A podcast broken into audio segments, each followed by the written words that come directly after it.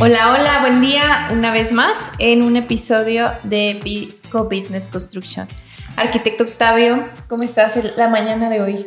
pues hoy, nos, hoy fue muy temprano para empezar a grabar, pero muy bien, gracias Arqui. El día de hoy tenemos eh, un tema mm, súper importante para todos que queremos que a nadie nos pasa en la cuestión de, de arquitectura, construcción, pero nos hemos enterado qué pasa. El día de hoy tenemos invitado especial al arquitecto Oscar González Cortés. Es especialista en detección y tratamiento preventivo y correctivo de humedades. Arquitecto, ¿cómo estás? ¿Cómo están, Arqui? Muy bien, gracias. Muy buenos días, gracias por invitarme, gracias por el foro. Ay, Arqui, pues bueno, voy a, a, contar un poco de tu experiencia. Eres egresado de City, Centro de Innovación Tecnológica industrial en la Ciudad de México. También es egresado del CEP, Centro de Especialización Profesional, igual en Ciudad de México. Actualmente, eh, colaborador en LEP, Laboratorio de Evaluación Visual en el Estado de México, y director general de Fil Filtratec. Filtratec. Siempre se me dificulta tu marca. Eh, fundada en el 2020 a raíz de la alta demanda en tratamientos antihumedad. El tema de hoy es humedades. Es el, eh, el arquitecto alguna vez la, la, definió. A ver, cuéntame cómo la defines, Octavio. Bueno, pues las humedades yo creo que es como el terror de todos los constructores porque no queremos enfocarnos solamente a, a, a arquitectos. Yo creo que es el terror de todos los constructores, es el que cuando es la temporada de lluvias, sabes que si recibes una llamada de un cliente, ya sabes por qué es, ¿no? Una garantía. Una garantía porque pues es complicado hasta cierto punto entregar una obra al 100%. Hay veces que las humedades no tienen que ver por cuestiones eh, este, climatológicas de que llovió demasiado o X, sino que una mal conexión de una tubería este, rota o que eso a veces está fuera de nuestro alcance, ¿no? Como, como constructores.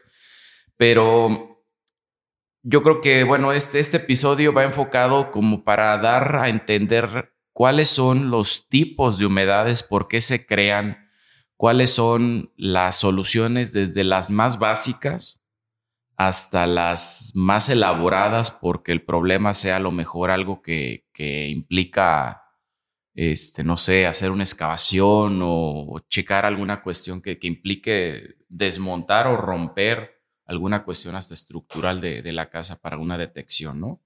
Entonces, más bien aquí sería es que nos explicaras de lo básico, como o cómo catalogas tú las humedades a lo mejor en en niveles de, de, de, complejidad para que nuestros escuchas lo puedan este, incluso hasta detectar, porque puede ser que lo vean en su casa y, y no sepan qué es lo que está pasando o, o, o, puedan entender que a lo mejor es algo sencillo y fácil de solucionar, ¿no? Claro. Te escuchamos, Arqui. Muchas gracias. Eh, pues sí, para, para empezar, yo creo que todos, varios podemos coincidir en que una humedad desde el proceso arquitectónico constructivo, pues tiene la misma raíz. Nosotros como constructores, eh, pues somos intrusos en la naturaleza. Eh, somos, este, ahí interrumpimos un poco el cauce natural de la naturaleza por sí misma. Entonces, cualquier tipo de construcción se ve limitada o, o no limitada en sí, pero sí se ve ante muchos expuestos de la naturaleza ya sea climatológicos o de suelo o etcétera. Uh -huh. eh, los tipos de humedad pueden ser varios.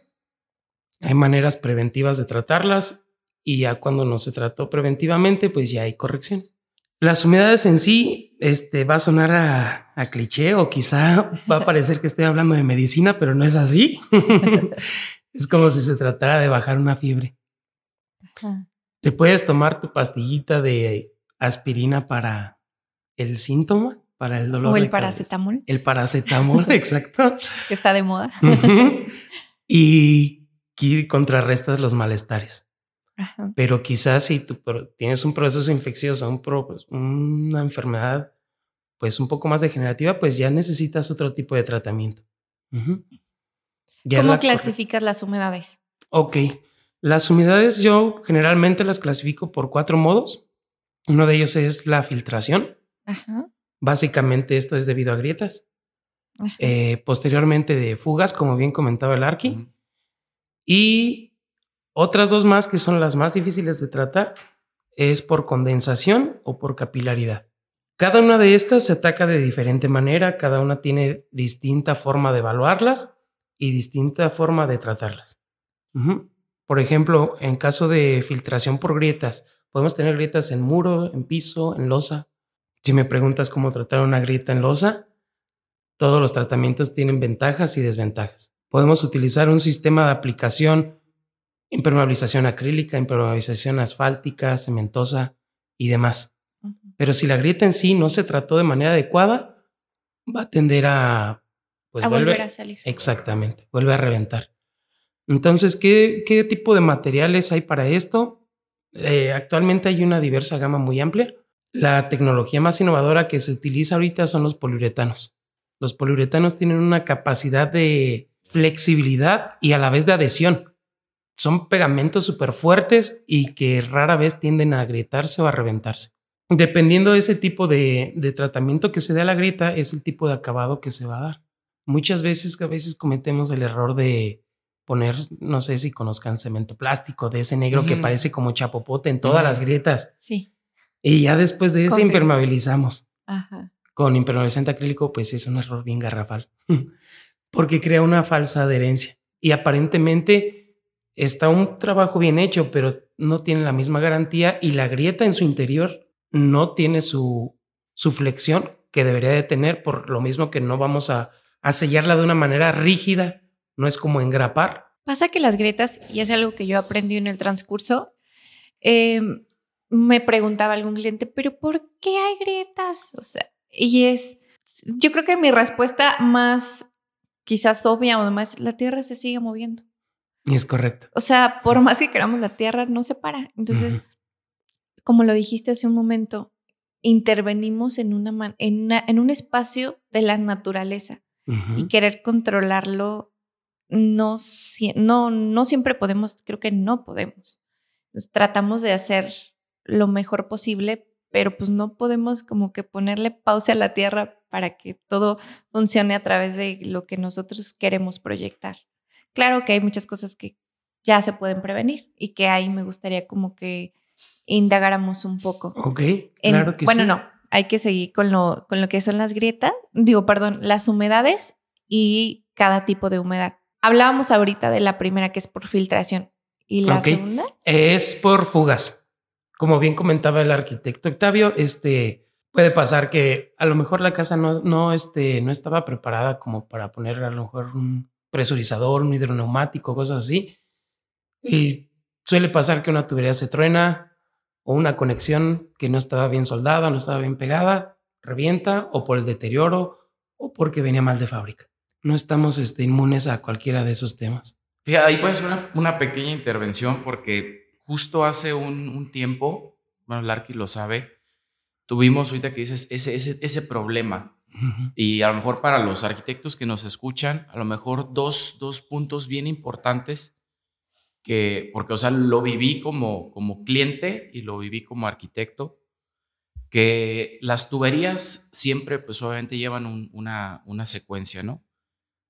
Bien importante hacer las pruebas de presión antes de cualquier aplanado para que si va a salir una fuga salga en ese momento, porque lo que siempre le decimos a los clientes, ¿no? Eh, la mano de obra, pues es una mano de obra de, de, de personas que a veces por cuestiones de tiempo, de falta de experiencia, no hacen el trabajo adecuado. Y la otra es cuando en una casa entra la carpintería.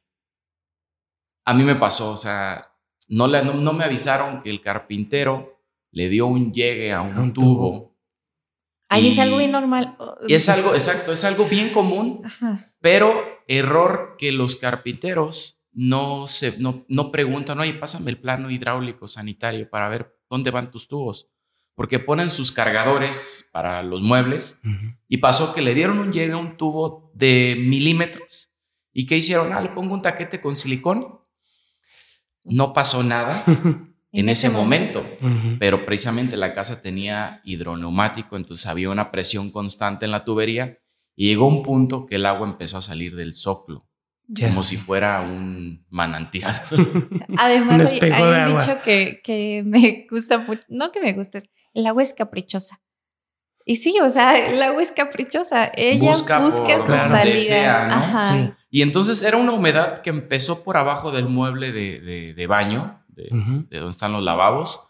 Empezó a subir por todas las ventanas y yo veía hasta que, hasta que me tocó desmontar todo y me, encuentro el taquete con un pedazo de plástico, con una bolsa y un silicón taponeando el, el, orificio. Entonces, bueno, como siempre lo decimos, este espacio es para que quien nos escuche diga, ah, ok.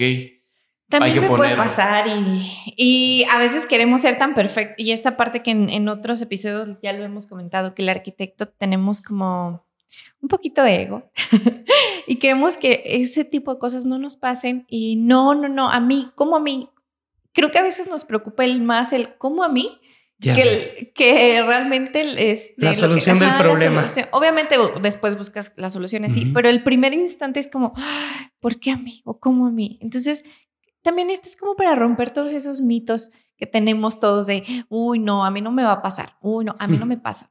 Puede pasar, pero precisamente para eso se crearon, eh, este, o sea, tú, por ejemplo, eres un especialista en, no somos todólogos, y esto ya lo hemos repetido hasta el cansancio, ya parezco grabado a rayada, pero en ese punto en el que queremos ser todólogos y queremos que todo vaya preciso y exacto, nos encontramos muchas cosas.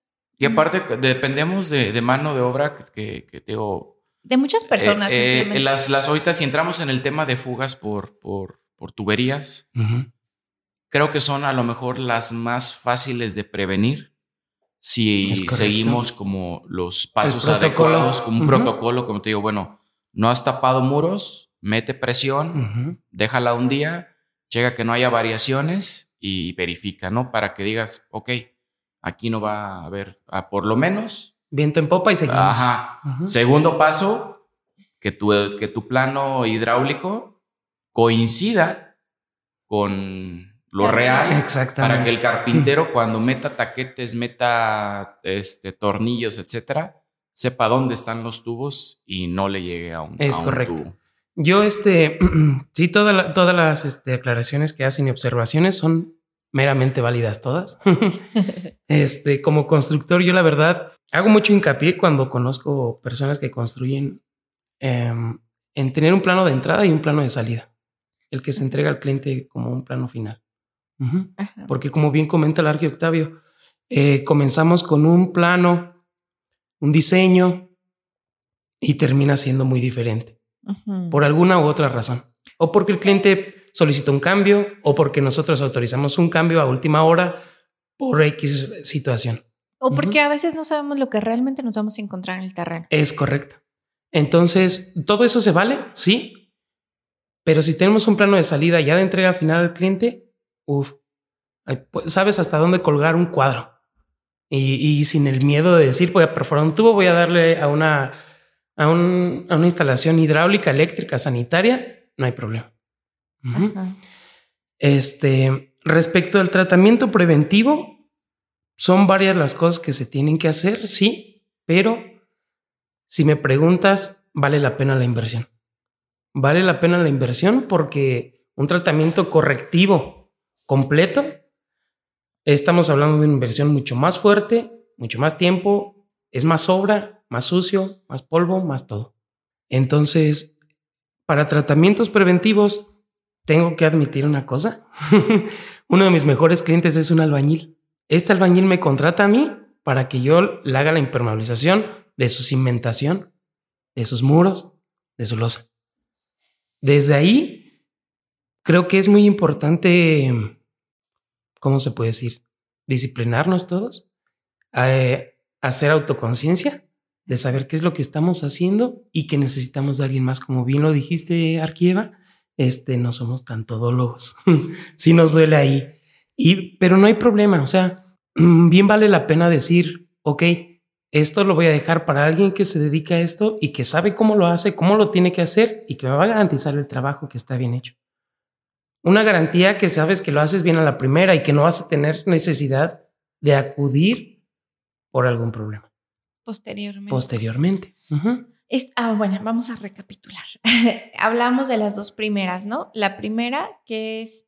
De filtración y fugas. La, ah, la tercera, ah, perdón. Filtración, digamos, para digamos grietas. ajá. Filtración, obviamente, pues es cuando tenemos una, una filtración de... De una un cuerpo de agua ya abundante. Ajá. puede, ser lluvia, puede ser este agua corriente o puede pasar, no sé, hasta incluso contener agua, un, cuerpo de contención. un, un aljibe, una cisterna, algo así que, no está bien sellada y que por ahí tenemos alguna, alguna fuga. La segunda es de fugas en instalaciones, ya sea hidráulica o sanitaria, pues esa, acabamos de hablar de ese tema y la manera de prevenirla es esa exactamente. Eh, hacer pruebas antes de poner cualquier tipo de recubrimiento, antes de cualquier tipo de aplanado o acabado y checar las instalaciones, tanto hidráulica como sanitaria, porque a veces sí probamos mucho la hidráulica y que aguante la presión y así, pero la sanitaria pocas veces. Y créeme que es mucho más constante, sobre todo en, en los sanitarios de, en un segundo nivel. Es muy común que no estén bien unidas las piezas de, del desagüe, de la cañería. Y al rato ya ves manchas de, de, humedad en todo el muro en la parte baja o en entre losas. Es muy común porque la instalación hidráulica eh, sanitaria rara vez se, revisa, antes de. Sí. Esa es muy poco común, pero es también un foco rojo ahí. La tercera es por condensación. Esto se da en zonas donde son húmedas o cálidas. Por ejemplo, en la cocina, donde la temperatura es elevada y quizá la temperatura del ambiente es muy fría, entonces calor más humedad, evaporación. Al evaporarse, tenemos ya esta humedad en el plafón o en muros. Es cuando se ve el honguito, ¿no? Como verde de repente que se, que se ven como... Sí, sí. Muchas veces se puede ver el, el, honguito verde o negro o incluso hasta salitre de ese salecita blanca. Y ese cómo se... Fíjate que eso, alguna vez tuve un cliente que, que tenía ese problema en su closet. Y él había impermeabilizado y hecho mil cosas. Le dije, ¿sabes qué es que esta humedad? Le dije, en, lo, en mi experiencia es de ambiente ahí no hay cómo, cómo corra aquí el aire y tienes una ventana donde le pega el sol directo y yo creo que eso está generando humedad de ambiente, como, como, bien lo dices.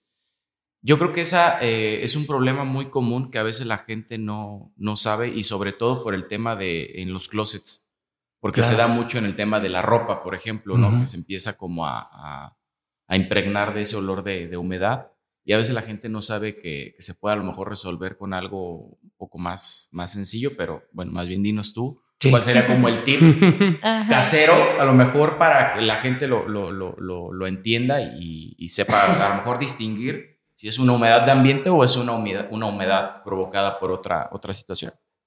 Ok, creo que la verdad es que el tema de humedades es un tema súper, súper extenso y cada, cada una de las humedades se ataca de diferente manera. En este caso, como, como me, me preguntas, Arki, este, pues se tienen que evaluar muchas cosas. La temperatura del ambiente, la humedad del ambiente, eh, qué tanta ventilación tiene, porque también la, el aire corriente cuenta mucho para el secado y para que tenga, para que no tenga malos olores.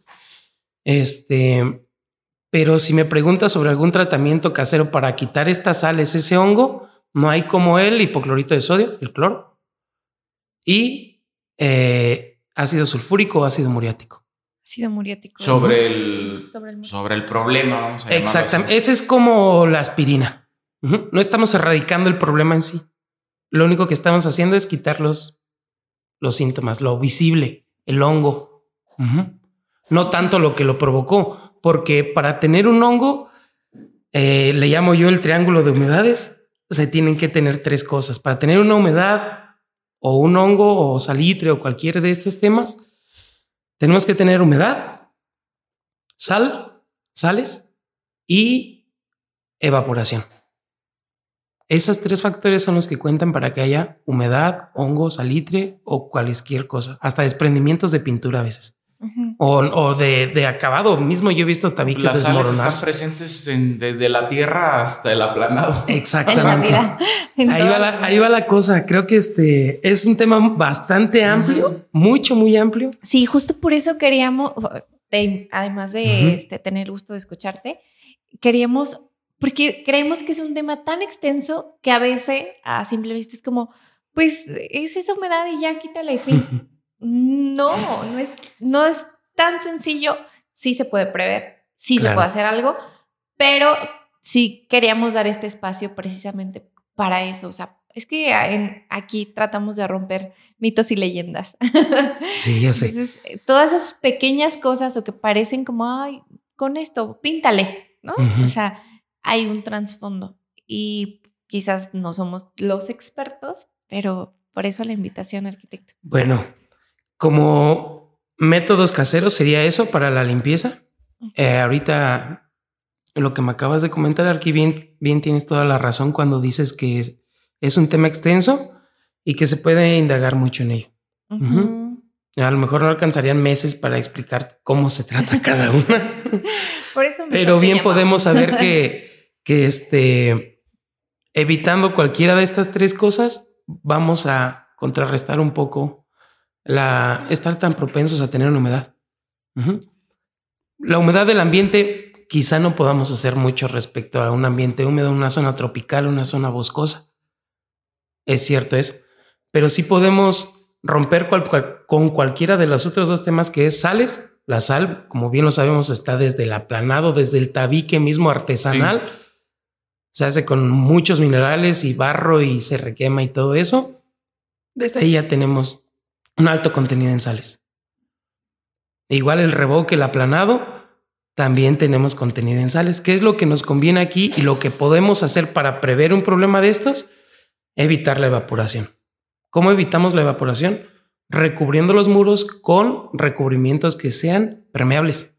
Al interior y al exterior, la cara interna y la cara externa del muro, sí o sí pueden ir cubiertos con, ya sea, llamémosle pintura hidrófuga Llamémosle pintura termoplástica, plástica, acrílica. Hay distintos tipos de recubrimientos para este caso.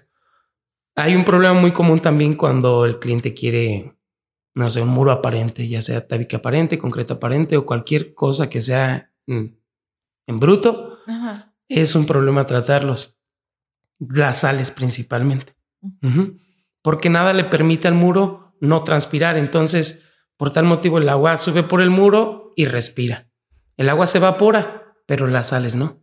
Se, van haciendo ahí, se van alojando, hacen cristalitos como sal, como tiza. Y al final de cuentas es eso, nitrato de calcio.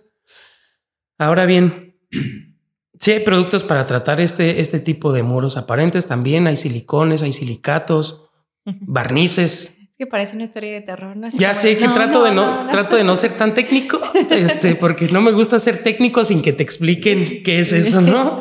trato de ser más la, común. La, la, palabra técnica es nitrato de qué es. Sí, sí, sí. Cloro. Ah, ok, ok. sí, claro. que es cloro. sí, trato de no ser tan técnico, pero ya por el gaje del oficio, pues. No, no, no, claro, eso también lleva su, su parte, su parte técnica, ¿no? Este, oye, antes de que se me olvide, em, ¿qué tan bueno es, por ejemplo, ahorita los sistemas de climas o de, o de, de control de temperatura? Ahorita estamos haciendo una, una, obra donde estamos metiendo un sistema y me decía el, el, el especialista, me dice, oye, estos aparatos ya tienen una función de extracción de humedad de ambiente. O sea, ya los, los mismos aparatos este, de, de, no son climas, se me fue la palabra cuando traen frío caliente. Este, bueno, avientan aire frío y aire, caliente, ¿no? Entonces estos aparatos traen una función. Ambientadores. No, o sea, es para si quieres poner tu, clima o tu aire frío y también el condensador te da la función de aventar este pues un aire, más fresco. Aire, más, fresco y aire caliente para, toda, para toda la. Oye, se me fue la palabra. Es una palabra muy. Es un aire acondicionado, pero aparte tiene, tiene la función de aire caliente. Es una palabra bien sencilla y se me fue. este traen una función para extraer y sacar la humedad de todo el espacio. Es correcto. Entonces, esa es una buena opción, por ejemplo, para, para lugares. Esta es una obra que tenemos en un lugar muy boscoso, que la humedad está prácticamente en todo el, todo el año. Entonces, estos aparatos sí funcionan como para estar sacando toda esa humedad que se aloja evaporación, yo creo, en toda la casa. Claro, claro que sí funcionan, son muy efectivos. De hecho, yo los utilizo, por ejemplo. Calefacción, perdón. calefacción. Calefactables. Sí, este tipo de aparatos que mencionas, Arki, son súper efectivos. Como un condensador. Yo le voy más a, un a que condense que a que cree un clima frío. No los recomiendo tanto para eso, pero para una condensación, si estamos en una zona boscosa o muy húmeda, eh, sí lo puedes utilizar, pero por áreas, por sectores. ¿A qué me refiero con esto? Si lo vas a usar en sala comedor, que esté hermética, que no tengas una corriente de aire 24 horas, porque entonces pues no te va a servir de nada. Si lo que quieres es erradicar humedad, sí, ese aparato lo que hace es extrae el aire húmedo, condensa el agua la aloja en un recipiente y sale el aire casi a la misma temperatura del que entró. No sirve para calentar aire, no sirve para enfriar aire, pero sí sirve para condensar el agua. Exactamente. Y lo que avienta es aire seco. Absorbe aire húmedo y arroja aire seco. Ah. Son muy prácticos. Y la verdad es una buena inversión para evitar un problema futuro. Eso cuando se trata de humedad ambiental. Cuando ya es humedad por otro tema, pues no te va a quitar el problema. No, no, no, claro. me refiero a, totalmente. a zonas, digo, en este caso es una zona boscosa que, que el mismo especialista me dijo, ¿sabes qué? Mete aquí un... Sin problemas. Una, calefacción que traía la función de deshumidificar. Pues, Exactamente. La, palabra. Desumidores, deshumidificador. este, el ambiente para que no tengas problemas de ese tipo de honguito, ¿no? Que luego se aloja en, en, ciertas partes de de la casa. Es correcto. Pero bueno, ese fue comercial. Muy bien. Compren esos aparatos. Quizás alguien tenía esa duda y hoy ya. Sí, son muy buenos. Este, hay algunos que no tienen el, ¿cómo se llama? El equipo de, de calefacción, perdón. Este, pero es solamente el condensador. También es muy bueno y es muy económico, la verdad. Es muy económico para el problema que puedes evitar. Si no quieres tener calefacción en tu casa, solamente quieres que no se humedezca, con ese aparato lo solucionas. Ya. Excelente. bueno, íbamos en la tercera. Ok. Eh, la última humedad creo que es la más difícil de todas. Es este. o sea, las otras, aunque pareció una historia de terror, no lo eran tanto. no lo eran, exactamente. Eh, la humedad por capilaridad. Ah, sí. Maldita. ya sé. Hay niños. a veces el terreno en sí, eh, pues ya es húmedo. Ya nos enfrentamos que estamos construyendo una zona boscosa, en una zona tropical, y hay calor con humedad y ¡pum! O ya no secó el, el firme, o ya se retardó más, o la humedad está subiendo por los muros, o ya nos está oxidando el metal. Yo creo que primero hay que definirla y después. Ok, la humedad por capilaridad se refiere básicamente a la absorción que puede tener la construcción por sí misma, sea de concreto, sea de cualquier tipo de material o sistema constructivo que utilicemos, a la absorción al momento de estar en contacto con el agua. Esto se da debido a enlaces eléctricos.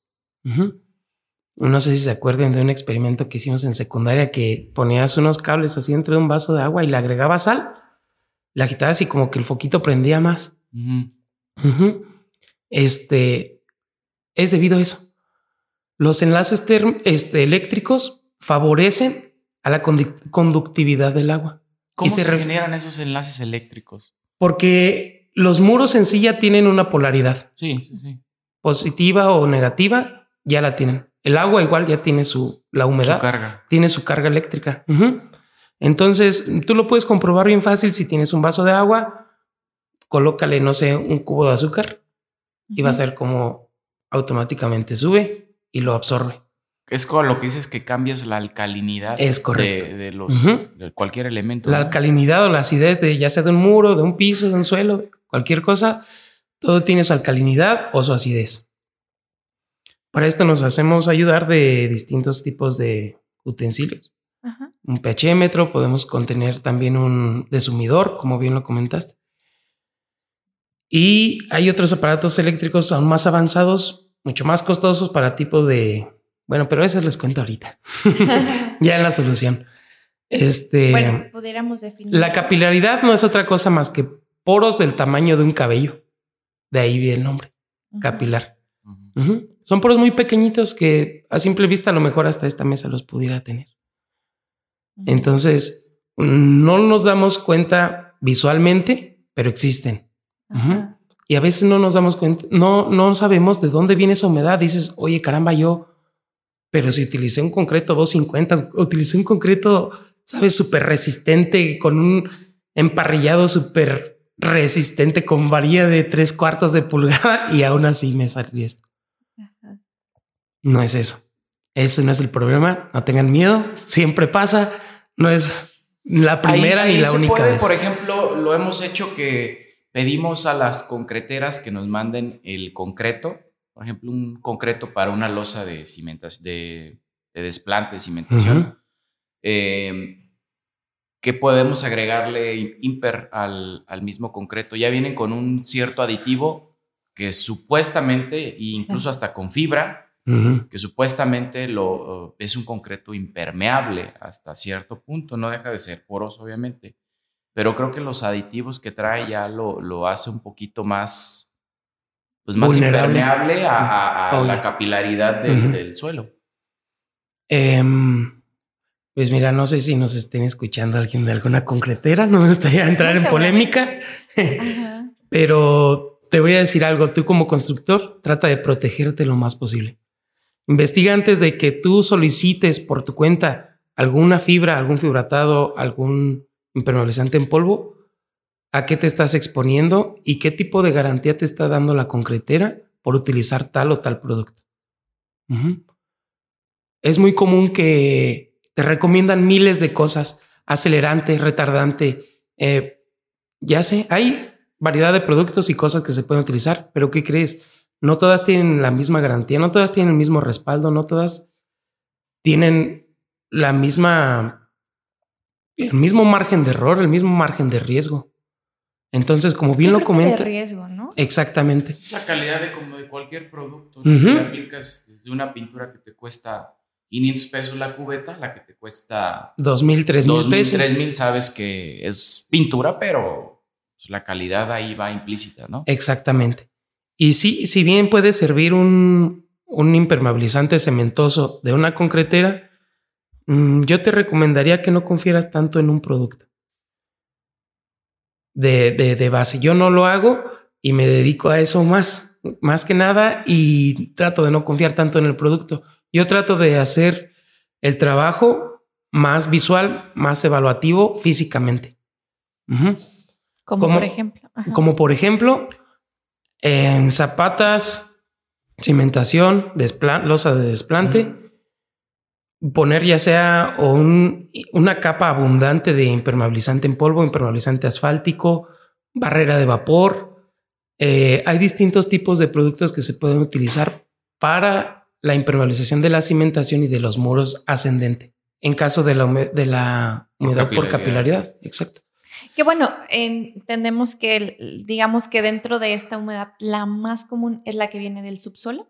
La más común es la que viene del subsuelo. O si construimos, por ejemplo, en algún desnivel, mm, muchas veces yo creo que todos quisiéramos jugar con los niveles de, de una casa y el terreno a veces es muy favorable, pero no tenemos en cuenta muchas de las veces un muro de contención, ya sea inverso o frontal, para contrarrestar este problema del agua.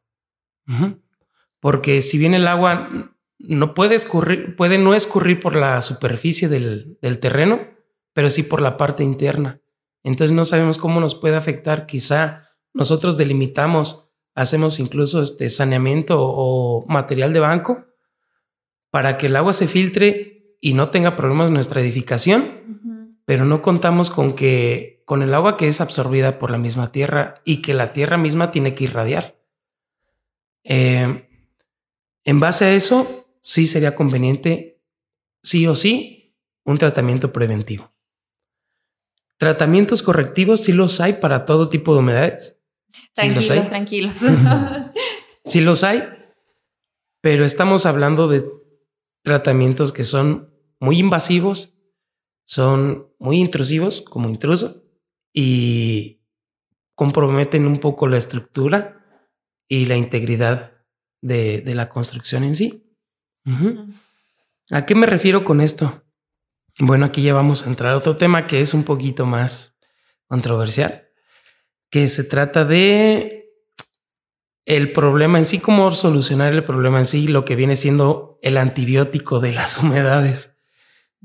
Cuando ya se presentó una humedad, ok. Me pasó la vez eh, hace poco en una edificación en el centro histórico de aquí de Morelia. Ajá. Pues son casas muy viejas que no se tenían, pues, ni conocimiento de cómo impermeabilizar una Y cimentación. aún así se me hace increíble todo lo que hacían, la verdad. Ya sé.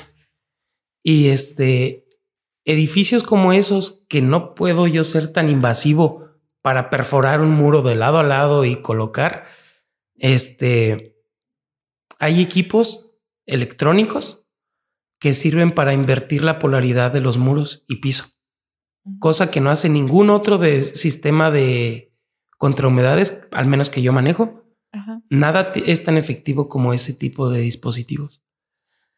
Tiene sus pros y sus contras. Em, tiene un, es un radio aproximadamente de, perdón, un diámetro, un área de 200 metros cuadrados, un diámetro de 16 metros, un radio de 8. Ujú. Este lo, lo único que tienes que hacer, colocas el aparato en la pared, lo conectas y listo. Envía una onda de frecuencia modulada, como si fuera la radio o el celular. Ajá.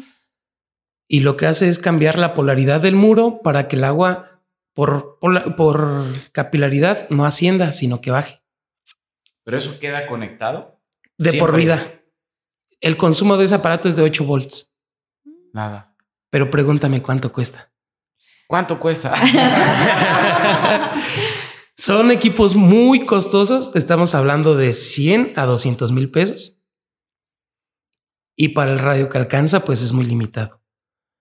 Pero que va de esos 100, 200 mil pesos a derrumbar una edificación en el centro histórico de O Morelia. sea, ya es, un- es una, una cuestión que, o sea, es tomar la decisión por algo que está definitivamente fuera del alcance. ¿no? Fuera Que del no hay alcance. otra opción más que Exactamente. hacer eso. Exactamente. Ok. Entonces, sí la hay. Eh, me fui un poco, me fui muy arriba para que veas No, la magnitud del problema. porque- No, pero de hecho, o sea, si nos lo preguntas, no sabíamos que existía un aparato. Entendemos cuál es la función. Sí, claro. pero en- a lo mejor en cuestión sería física, sería la materia de, la, de, de física, este, que hiciera esa, que tuviera esa función. O sea, sí, como. Se llama ¿Qué? electroosmosis inalámbrica. Anótenle. Es un anótenle. equipo de ele- electroosmosis inalámbrico. Este, yo tuve oportunidad, he tenido oportunidad de, de instalar varios, varios equipos. Eh, tiene sus pros y sus contras, como te comentaba. La, el, met- el método de conductividad es por piso y muros. Entonces, si tienes una construcción en la que luego tienes un bloque de tierra, que no tienes continuidad, y luego Ahí. tienes otro espacio, pues no va a ser Ahí efectivo. llega. Hasta ahí llegó, ahí se cortó. Entonces, esta microonda eh, sí es muy efectiva. Tú lo puedes ver al cabo de dos meses y ya no tienes, parece arte de magia. Uy, muy Tiene mucha lógica, sí, sí, sí, o sea, así como lo explicas, tiene mucho sentido cómo, cómo funciona el, el- el aparato, pero sí, o sea, me imagino que puede funcionar a lo mejor en, en losas de cimentación, que son espacios eh, libres de, de- de traves, a lo mejor este, de desplante, pero la onda se puede propagar bien en un espacio pues, libre como tal, ¿no? Exacto. Con, pues, de hecho, se puede propagar, este, atraviesa muros sin problema. Se recomienda que lo pongas al centro de, de la edificación en sí para que tenga su onda radial. Su, radio. Es como los aparatitos, ¿no? Que hay para, para los insectos, que supuestamente similar. Es, muy similar, ¿no? Los conectas y avientan una onda. Como si fuera un router, un modem de, internet. Un router. Es, como el wifi de las humedades. Es como el wifi. Solamente que este no se propaga por, por onda sonora ni, ni, ni por el estilo, sino es por muro. Es su propagación. ¿Y este el más usado es para este tipo de humedad? Porque ¿Capilaridad? Es, por, es para humedades por capilaridad, pero en situaciones muy extremas. Sí, por ejemplo, el caso Construiste arriba de un río. sí, y no te diste cuenta. Sí. Como el socavón, ¿no? Este que estaba en Puebla, ¿no? De la casa. Ah, ya se me imagino. Ahí se hubiera ido, creo que hasta el equipo se hubiera derrumbado. Sí, con ¿no? Todo el socavón. Cosas extremas, ¿no? Que, sí. ¿Cómo pasan? Que a veces no tienes el conocimiento si, si no se hace como un, un estudio de mecánica de suelos, uno. Exactamente. Este, que no exista alguna vena de algún río, de algún escurrimiento que pase por abajo de tu terreno, que sabes que por ahí va a haber agua sí o sí toda la vida, ¿no? Y que pues eso va a ser un problema pues siempre. Así es. Extenso siempre. Que si me lo preguntas, Arqui, eh, lejos de ser un gasto continuo, termina siendo una inversión. Porque si vas a estar invirtiendo cada dos, tres años 20, 30 mil pesos en reparar un muro, pues, pues creo que te hubieras quitado de problemas. Eh, la durabilidad de este aparato va de los 15 a los 25 años, dependiendo la marca, dependiendo del cuidado y el mantenimiento. y, de hecho, pues muchas marcas que lo comercializan ya lo, ya lo tienen previsto. En que en la construcción hablamos que es una garantía de vida cuando hablamos de 25 años. Es como de, por vida. Realmente nos referimos a 25 años, que es como la vida útil que actualmente puede tener una edificación. Ay, no, qué cumple con ese este, criterio. Emocionante, estresante y preocupante. Exacto, es este tema, pero creo que hoy rompimos muchas mitas. Claro que puede pasar, pero todo tiene solución. Sí, siempre. Yo lo que le digo a los clientes, todo tiene solución, cuesta, claro, pero todo tiene solución y eso en la construcción es lo que te puede quitar a veces o recuperar el sueño, ¿no? Claro. Porque como dijo el arquitecto al principio del episodio, es una historia de terror o algo que le pasa a los constructores o nos pasa, ¿no? Y que cuando te llama el cliente es como, te hace un nudo en la panza y es como, ¿y ahora te quieres jalar los cabellos. y más, a mí cuando alguna vez que sabes que es temporada de lluvia, así que cae un súper tormentón, ¿no? Y que hasta ves al día siguiente en redes sociales. Este, cayó una tormenta en toda la ciudad. Inundaciones, en todos lados. Ay, no me estás volteando a ver el teléfono, a ver, que no me marque nadie, que no me marque nadie, porque eso es también, o sea, para la gente que, es cliente, a veces no por... El, trabajo puede estar bien hecho. Claro. Pero hay veces que cuando las cuestiones meteorológicas van más allá de lo normal, está fuera del alcance de, un trabajo bien hecho, ¿no? Porque hemos tenido clientes donde la casa no tiene ningún problema, pero resulta que construimos cerca de un río, porque el fraccionamiento estaba cerca de un río, y el nivel fue tan alto que el agua se desbordó, hubo inundaciones y el drenaje se, se regresó. Sí, sí, sí. Incluso hasta con válvula check, porque eso se puede prever con una válvula check en, en tu registro principal. Este, le genera un problema y te hablan, oye, es que, no, no, espérame, es que esto ya es fuera de lo normal. Claro. Y a veces también los, las, las bajadas de agua pluvial eh, se tapan por hasta descuido del mismo cliente y llueve muy fuerte y eso te genera una humedad, pero no quiere decir que sea una humedad constante. Se generó por, por la abundancia de, de agua y por el problema y se soluciona y a lo mejor puede que en la siguiente lluvia muy fuerte vuelvas a tener el problema, ¿no? Es correcto. Es que las casas, la realidad es que a veces no, no sé qué nos pasa, que es como, ah, pues ya tienen que funcionar y fin. No, las casas necesitan mantenimiento. Así como hacemos el aseo de la casa, eh, al, un poquito más afuera es como estar revisando tus bajadas, estar revisando que tu cisterna esté bien, porque pasa mucho que ¿Cuántas veces al, en 10 años lavan una cisterna? nunca. Nunca, ¿no? O sea, en años. Incluso con el, con el IMPER, tú alguna vez nos lo dijiste en otra, en otra plática. El IMPER, cuando te dicen impermeabilizante tres años, tú dijiste, no es cierto. O sea, no va a haber IMPER que te, digo, te dure los tres años sin que le des un mantenimiento. Es correcto. No lees que es sí tres años, pero dale su mantenimiento preventivo para que te dure los tres años y no se te despegue y te genere un problema más fuerte. Es correcto. Ojo con eso, porque mucha gente a veces nos ha hablado, oye, pero es que impermeabilizaste el año pasado. Sí, señor, sí, señora, pero entienda que ya llovió, ya se mojó, ya se secó, ya se asoleó y hay que darle, aunque sea una pasadita, para que el IMPER cumpla su garantía de tres años. Así es. Que es la garantía menor que te da un impermeabilizante. Ahí se va 3, 5, 7 y creo que 10. Imposible que un IMPER te dé 10 años de garantía sin que te Por sí mismo no. Sí, todos esos, esos, temas yo creo que sí es bien importante que lo sepan eh, los que nos escuchan porque, pues sí, las publicidades eh, de, las marcas, pues digamos que no siempre son tan certeras y es mejor tener una prevención, como lo comenta el arquitecto, que después quererte pelear con el arquitecto o, con el instalador de es que pues, hay que tener prevención en todo. Y tanto como lo hacemos con nuestra persona, las casas, yo les digo, tienen vida.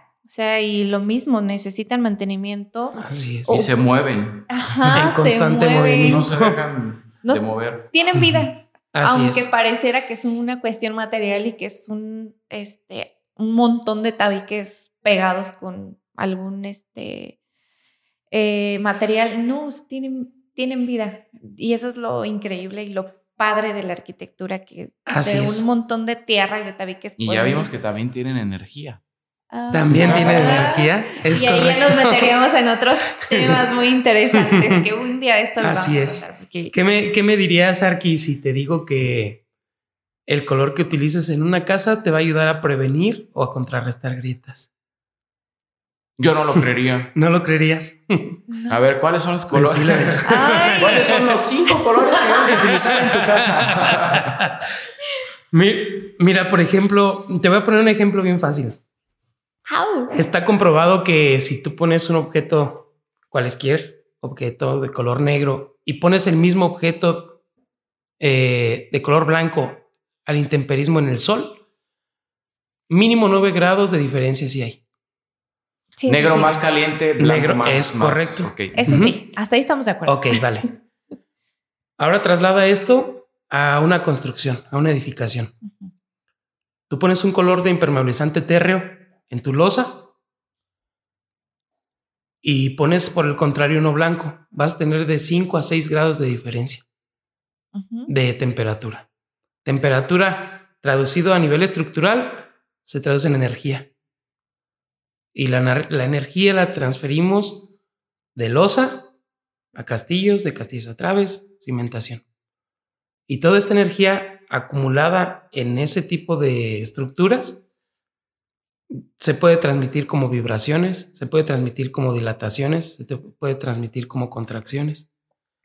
Entonces, algo tan simple como elegir el color de un impermeabilizante ya te va a prevenir que tu casa esté o más térmica o más caliente, más fría, que se agriete, que tenga menos peso, que resista más o tal. Es, es un tema bien interesante y Creo que eso lo vamos a dejar para otro episodio. como te comento, creo que no acabaría de... de-. Sí, está, está muy extenso. Sí. Es un tema, como dices, que yo creo que ocuparíamos unos tres capítulos más. Eh, bueno, la idea también es que este espacio eh, funcione para las personas, para los expertos que vienen aquí, para si tienen dudas y el quien nos escucha, pues obviamente te contacten. Pero sí son temas interesantes porque a veces uno elige el, vamos a pensar, el impermeabilizante por estética, ¿no? Porque a lo mejor tu losa tiene mucha visibilidad. Este, justo nos, nos pasó en una, en una obra donde eh, la casa estaba en la parte más baja del fraccionamiento. Entonces tú ibas llegando al fraccionamiento y lo que se veía sí o sí era la losa. La losa. La casa era blanca o es blanca. Entonces, pues metemos el impermeabilizante blanco para que se vea una uniformidad. Por si lo metemos rojo, se va a ver el techo rojo Muy contrastante. muy contrastante, ¿no? Y a lo mejor eso puede ser la diferencia en que el cliente diga, oye, es que mi cuarto, es, aunque está bien orientado, híjole, es, es frío, ¿no? O es demasiado caliente. Y yo creo que nunca acabaríamos de, de, tantas cosas que se pueden prevenir. Obviamente, si pintas un muro de color negro y te sale grietas, pues jamás las vas a ver, ¿no? pero, pero bueno, eh, arquitecto, te agradecemos muchísimo el, el, el, espacio. Gracias a ustedes. Gracias. Sí, nuestros fans y escuchas nos piden un capítulo más, de algún tema en específico, lo vamos a, a, considerar. a considerar para que se hable en específico, porque sí ahorita yo creo que salieron mil dudas. Y, este, y esto que dijiste ahorita, ¿creerían sí? Híjole, no, no, no lo podríamos a lo mejor imaginar. Y yo creo que a raíz de este, de este capítulo van a salir muchas este, dudas de, la, de, los, de los escuchas. Eh, ¿cómo te encontramos en tus redes sociales? Eh, pueden buscar como Filtratec Morelia en Facebook y en Instagram. Y creo que tienes mi correo y mi número. bueno, eh, cualquier duda o si quieren eh, aquí al especialista, también el espacio es obviamente para que lo conozcan y, nos dio una probadita de lo extenso que puede ser este tema y lo que todo, creo que es como el secreto que todos los constructores queremos guardar. Pero eh, también rompimos muchos mitos y descubrimos muchas otras cosas que ni nosotros sabíamos que existían y eso está padrísimo porque además de que nosotros aprendemos, todos los que nos escuchan se llevan ese granito de arena a, su casa o en su espacio.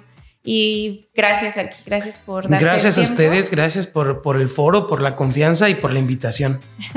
no, pues esta, esta es tu casa y cuando quieras volver, siéntete con la confianza. Y aquí ya creo que ya tenemos como 10 temas más. Vamos a ver cuál es el que más les interesa y podemos entrar directo a ese. Muchísimas gracias.